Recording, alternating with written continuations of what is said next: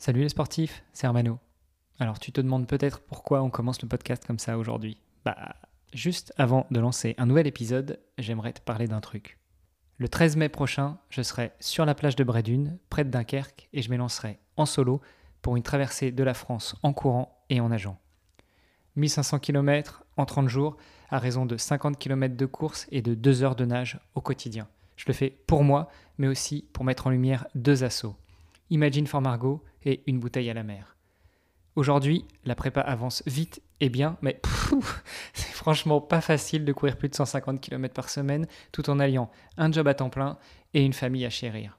Et justement, ce qui m'aide à encaisser la charge physique, à mieux me comprendre, à mieux prioriser et à mieux vivre la difficulté de ces situations, c'est une rencontre que j'ai faite au détour de l'enregistrement d'un épisode de podcast. À ce moment-là, j'ai eu la chance de rencontrer Marc Muezza, qui est depuis devenu mon préparateur mental. Pour moi, avant, la prépa mentale, ça relevait un peu du mystique, de l'ésotérique, du trifouillage de cerveau. Mais plus on avance avec Marc et plus j'en découvre les bienfaits. On travaille sur les valeurs, les besoins, l'équilibre et la définition de mes objectifs, qui me permettent de progresser chaque jour et pas uniquement dans le domaine sportif. Je suis aussi devenu un meilleur professionnel, un meilleur papa et un meilleur époux. Alors, chère auditrice, cher auditeur, si tu veux en savoir plus sur Marc, je t'invite à aller faire un tour sur agri2pa.me slash mrc. Tu pourras découvrir le portrait audio de Marc et tous les moyens de le contacter de ma part pour tester son approche. Allez, c'est parti pour un nouvel épisode.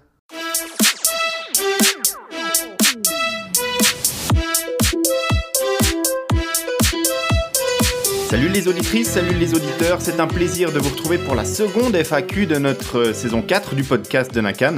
Euh, Aujourd'hui je vous retrouve pour répondre euh, à une question, mais avant ça j'aimerais faire un petit errata sur notre première FAQ. Hein. Ça commence assez mal si lors de la deuxième FAQ on doit déjà commencer avec un errata de la première, mais effectivement j'ai dit un peu une bêtise, en tout cas j'ai mélangé un tout petit peu les choses quand j'ai répondu à la question sur les boissons isotoniques hypotoniques, puisque comme nous l'a très justement euh, signalé Sébastien après avoir écouté notre FAQ. Euh, une boisson isotonique, ça ne veut pas forcément dire qu'elle contient le nombre, euh, la quantité de sucre qu'on va avoir besoin, qu'on va consommer, puisque évidemment, bah, si on boit plus de quantité de boisson, on va prendre plus de sucre et moins de quantité, etc.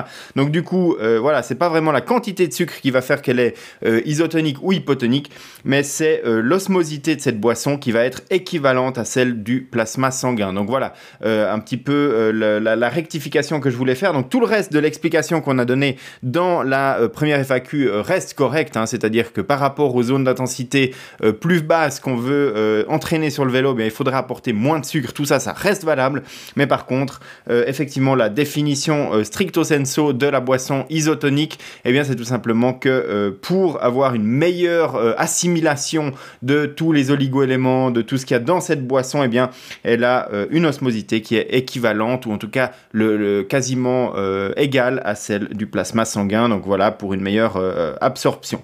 Donc euh, voilà pour le, rectificatif de, ce, de ce premier point. Et puis aujourd'hui, on va répondre, je vais répondre à une question qui nous a été envoyée par un auditeur. C'est un auditeur qui est très très proche du podcast puisque on l'entend régulièrement dans, dans l'épisode.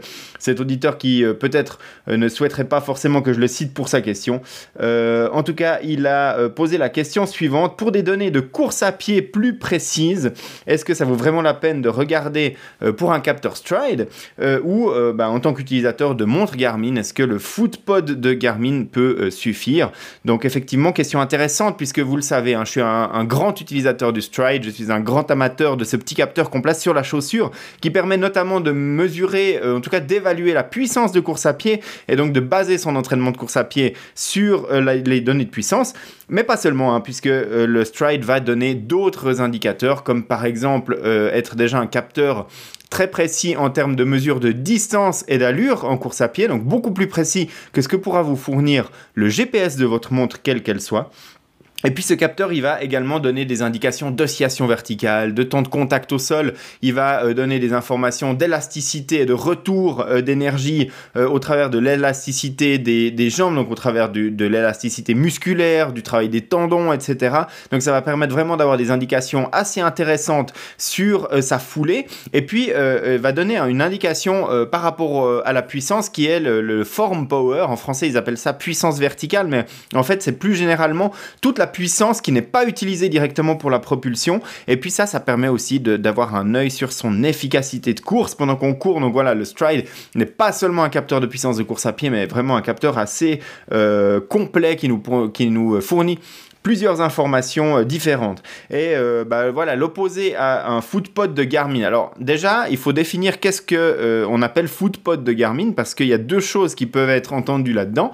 La première, c'est vraiment le capteur de foulée, donc l'accéléromètre qu'on met sur la chaussure et qui va se substituer au GPS pour la distance et la vitesse qui était proposé par Garmin parce que était proposé, Garmin ne le produit plus, c'est-à-dire que ne le propose plus au catalogue. Garmin euh, trouve maintenant, juge que ces montres, euh, au travers du GPS, eh bien, fournissent des informations suffisantes pour, euh, pour les, les, coureurs à pied qui veulent s'entraîner. Je suis pas tout à fait d'accord avec ce point de vue parce qu'à mon avis, le GPS reste très aléatoire dans certaines situations et euh, quand on s'entraîne sur la piste, par exemple, et qu'on a envie d'avoir une allure extrêmement précise, eh bien, le GPS est tout simplement euh, inutilisable. Même en mode piste, hein, sur, la, sur la piste, vous avez peut-être utilisé le profil de course sur piste qui va donner une trace très très propre du couloir dans lequel on court sur la piste, mais néanmoins, eh bien, ça va continuer à donner des, des données d'allure instantanée qui sont assez aléatoires en fonction des conditions de réception du, GPS. Donc, pas de solution miracle pour euh, l'allure instantanée. Et donc, euh, Garmin a décidé d'arrêter de produire ce footpod. Donc, si vous en avez un parce que vous l'aviez acheté à l'époque, eh bien, vous pouvez l'utiliser. Ce sera toujours mieux que le GPS de euh, la montre. Par contre, je vous conseille vraiment si vous utilisez le, footpod de Garmin ou n'importe quel autre footpod, eh bien de le calibrer correctement avant, c'est-à-dire que vous allez courir idéalement de nouveau hein, sur une piste pour avoir une idée exacte de la distance qu'on parcourt. Mais euh, si vous n'avez pas la possibilité de le faire, c'est d'aller sur un parcours euh, qui est étalonné, sur lequel vous savez que vous avez couru par exemple un kilomètre ou deux kilomètres ou quatre kilomètres. Et puis ensuite, vous étalonnez la distance que vous avez obtenue avec votre euh, footpod par rapport à la distance réelle que vous avez parcourue. Et Garmin propose aussi, depuis quelques temps maintenant, un, pod qu'on va fixer non pas à la chaussure, mais qu'on va fixer à la taille et qui va permettre de mesurer d'autres paramètres, comme l'oscillation verticale, comme par exemple le temps de contact au sol, et puis extrapoler une donnée de puissance propre à Garmin au travers d'un champ Connect IQ de, de Garmin. Donc euh, voilà, est-ce qu'on parle de l'un, est-ce qu'on parle de l'autre? Maintenant, on va répondre de manière générique avec tout ça. Pour moi, euh, il y a une chose qui est assez claire, et vous l'aurez compris dès mon introduction, c'est que je considère que euh, le footpod de Garmin est toujours inférieur en termes de quantité de données qu'il peut donner par rapport au Stride. Puisque le footpod, hein, celui qu'on va vraiment fixer euh, sur euh, sa chaussure, eh il va uniquement fournir des données d'allure euh, et de distance, mais il va pas fournir d'autres indicateurs. si on prend maintenant le, le, RD pod, donc le Running Dynamics pod, donc celui qu'on va fixer à la taille et qui va nous donner des données d'oscillation verticale, de temps de contact au sol, donc celui-là, il va se rapprocher un petit peu des métriques avancées mesurées par le stride, mais lui, par contre, il ne fournira aucune donnée d'allure ou de distance. Donc euh, voilà, de nouveau un petit, euh, un petit choix à faire. Idéalement, si on veut rester chez Garmin, il faudrait le Footpod plus le RDPod, mais ça commence à faire euh, beaucoup de capteurs à utiliser en même temps.